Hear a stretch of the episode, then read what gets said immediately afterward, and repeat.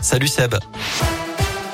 Salut Cyril, salut à tous et à la une de l'actu. C'était une demande des syndicats d'enseignants. Les épreuves de spécialité du bac sont reportées à la mi-mai. Selon ces mêmes syndicats, les élèves n'étaient pas prêts pour le mois de mars. Ces épreuves de spécialité qui sont au nombre de deux et qui sont choisies par les lycéens en terminale sont nées de la réforme du bac décidée par Jean-Michel Blanquer. Elle compte pour 32% de la note finale de cet examen. Alors fallait-il reporter ces épreuves? C'est la question du jour sur radioscoop.com. Vous avez jusqu'à 19h pour répondre sur notre site internet. Ce nouveau record battu en France, plus de 21 000 classes sont actuellement fermées. C'est du jamais vu depuis le début de l'épidémie. Un lycée, quatre collèges et 97 écoles sont fermées. Chez nous, en revanche, tous les établissements scolaires sont ouverts dans l'Académie de Lyon. 1472 classes sont en revanche fermées. Dernier chiffre transmis euh, ce matin. Vous noterez que au total, près de 28 000 élèves ont été testés positifs en une semaine dans le Rhône, l'Ain et la Loire, tout comme près de 1300 personnels enseignants. Sur euh, la route, de grosses difficultés ce matin chez nous, conséquence des pluies verglaçantes. Au total, les pompiers de la Loire ont dû intervenir près de 150 fois durant la matinée. C'est quatre fois plus que d'habitude. Entre 4 et 500 pompiers ont dû être mobilisés, principalement pour des accidents de circulation sur la 89, la 72, la Rocade Ouest, la RN 88, mais aussi le réseau secondaire.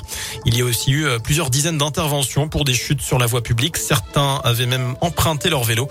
Les transports scolaires ont dû être interrompus ce matin en Haute-Loire. Direction la Seine-et-Marne également dans ce scoop info avec les suites de ce drame. On vous en parlait hier. La découverte du corps d'un enfant de 10 ans dans une valise. Elle avait été déposée dans une benne à Grava, à une centaine de mètres du pavillon familial. La mère de la jeune victime a été interpellée tout à l'heure dans le Val-de-Marne. Cette femme de 33 ans se trouvait au domicile d'un membre de sa famille. Une autopsie est prévue dans la journée pour déterminer les causes exactes de la mort.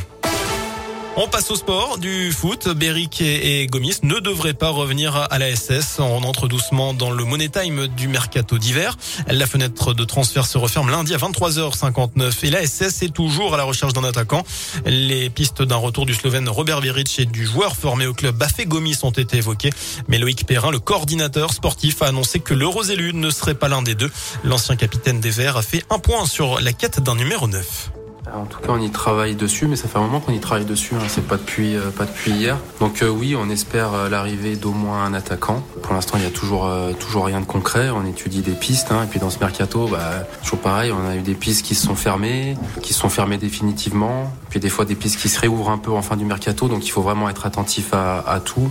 si si on trouve pas le profil idéal, on peut pas faire aussi un choix par par défaut. Il faut vraiment qu'il corresponde aux critères qu'on a qu'on a établi et pour l'instant il n'y a, rien de fait. Voilà, notez que le défenseur Eliakim Mangala a été présenté à la presse tout à l'heure. Il ne jouera pas dimanche car il est encore trop juste. La SS, qui joue le rappel, se déplacera à Bergerac à 18h30 en huitième de finale de la compète ce dimanche.